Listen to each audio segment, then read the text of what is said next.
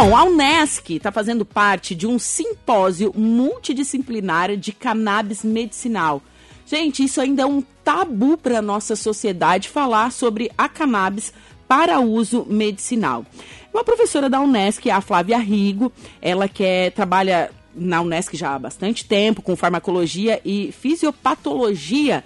Ela está aqui comigo via Google Meet para estar conversando sobre o simpósio que ela participou, está participando. E é um tema que a sociedade deve saber, deve ter conhecimento é, disso, né? Da maconha, da cannabis, enfim, para uso medicinal. Professora, boa tarde. Boa tarde, Juliana. Obrigada pela oportunidade né, de estarmos aqui divulgando o nosso evento. Não, e, e, e, é um evento que rompe barreiras e tabus. Há de, há de concordar comigo, professora?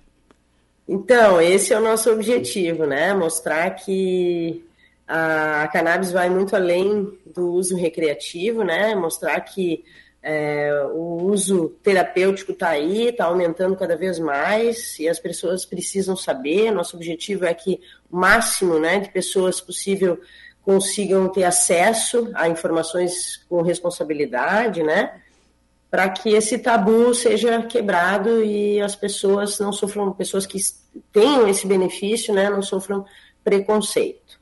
Eu achei muito interessante o nome do, do simpósio: Cannabis, da, dro da droga ilícita à planta companheira.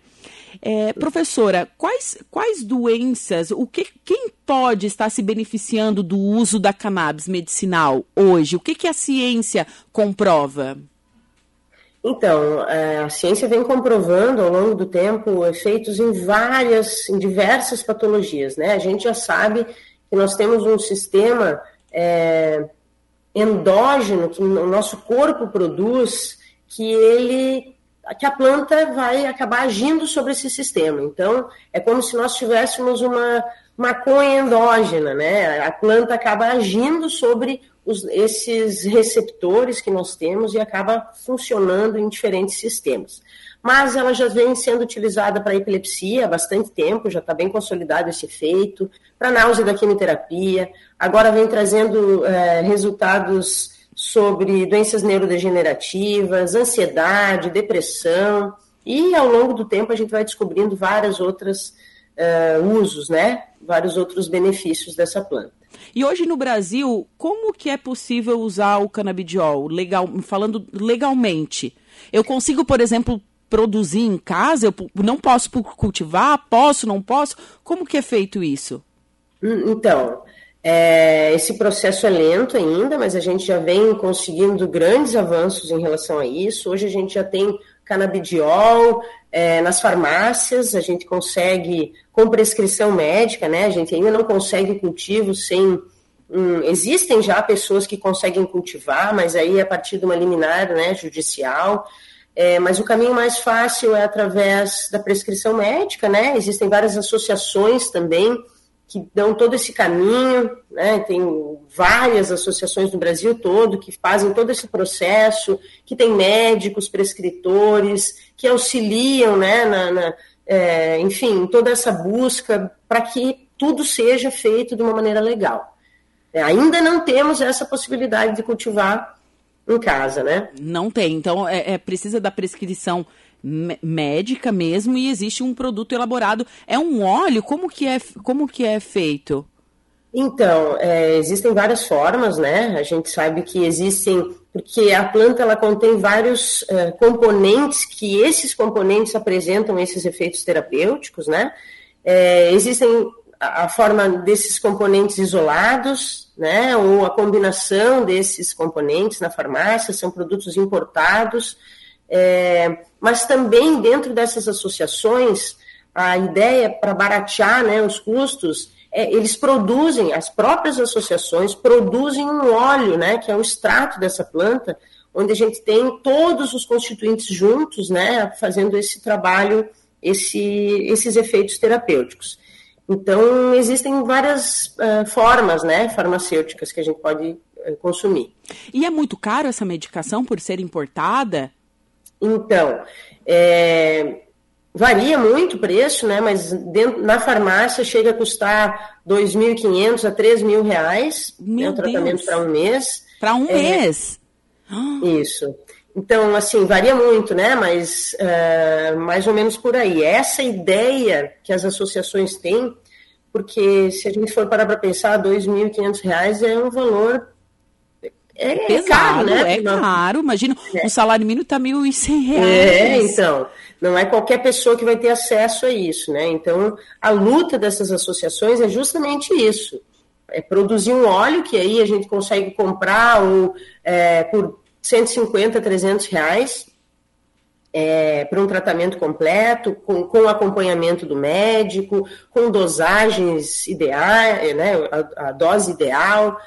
Então, a ideia é justamente essa, é, é baratear né, um produto importado que está tão tão caro.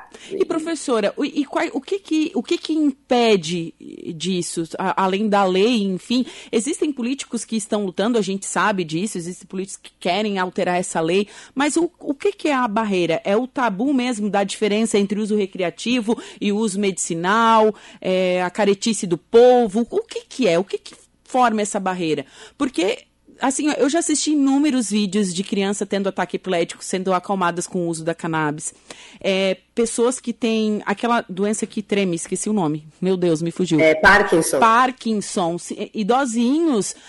Enfim, tem de, vídeos incríveis é, disso, da melhora, da qualidade de vida dessas pessoas. Então, o que, que impede? O que, que está impedindo o Brasil disso? É, então, Juliana, eu acho que sim, eu, eu concordo muito que esse tabu ele está atrelado a essa planta. É, é, tem muita confusão entre o uso recreativo, vamos dizer assim, né, é, com o uso terapêutico. É, vem melhorando, a política também tem muita coisa para melhorar em relação a isso. Tem muita gente contra também. A gente vamos pensar que a produção desse óleo também acaba diminuindo toda essa importação, que muitas vezes atrapalha em outros, né, outros, uh, outras economias. Então, é, a luta é longa, temos muita coisa para melhorar ainda. E a ideia desse simpósio é justamente isso. Assim, a gente juntou três universidades importantes né, em Santa Catarina, que é a Unesc, a qual eu represento, a Unisul, representada pelo Dr. Rafael, a Univale, representada pela doutora Márcia, com o objetivo de difundir, tentar diminuir esse tabu e mostrar né, eh, cientificamente, com responsabilidade, os efeitos terapêuticos dessa planta, para ver se a gente consegue diminuir esse preconceito que existe não só para os pacientes que utilizam, mas também para os próprios prescritores médicos, para a própria classe né, da, dos cientistas, pesquisadores, então é uma barreira muito longa ainda que a gente tem pela frente para quebrar. Sim, sim, eu, eu, acredito que realmente seja. E o evento, ele ainda está acontecendo, o simpósio. Se eu quiser assistir alguma palestra, eu ainda dá tempo de, de me inscrever, é um evento online gratuito, é isso, professora? Com certeza, é um evento online gratuito, ele começou na segunda-feira, vai até amanhã, uhum. é, mas só lembrando que a gente tem todas as palestras disponíveis no nosso canal no YouTube, que é o Simpósio Cannabis, nós temos um Instagram também que tem todas as informações, que é o é, simpósio.cannabis, com dois N's. É, então, hoje à noite a gente tem, inclusive, uma palestra muito legal, que é uma conversa com duas mães, que foram duas mães que, através do amor aí, abriram as portas para muitas outras mães, muitos outros pacientes, que foram as primeiras mães que conseguiram a importação legal, né, do, do canabidiol, que é um composto presente na cannabis para tratar a epilepsia refratária das, dos seus filhos, né? Então acho que vai ser bem emocionante, é uma noite que a gente está esperando com muito carinho, é, para que ela consiga, elas consigam mostrar, né, sensibilizar a população, mostrar o quanto ele é importante para muitos pacientes. E professora, é, essas mães, elas conseguiram com um apoio, elas entraram com ação judicial para conseguir essa verba para comprar essa medicação. O governo, enfim, as leis, elas protegem essas mães. Como que funciona isso? Você conhece algum relato?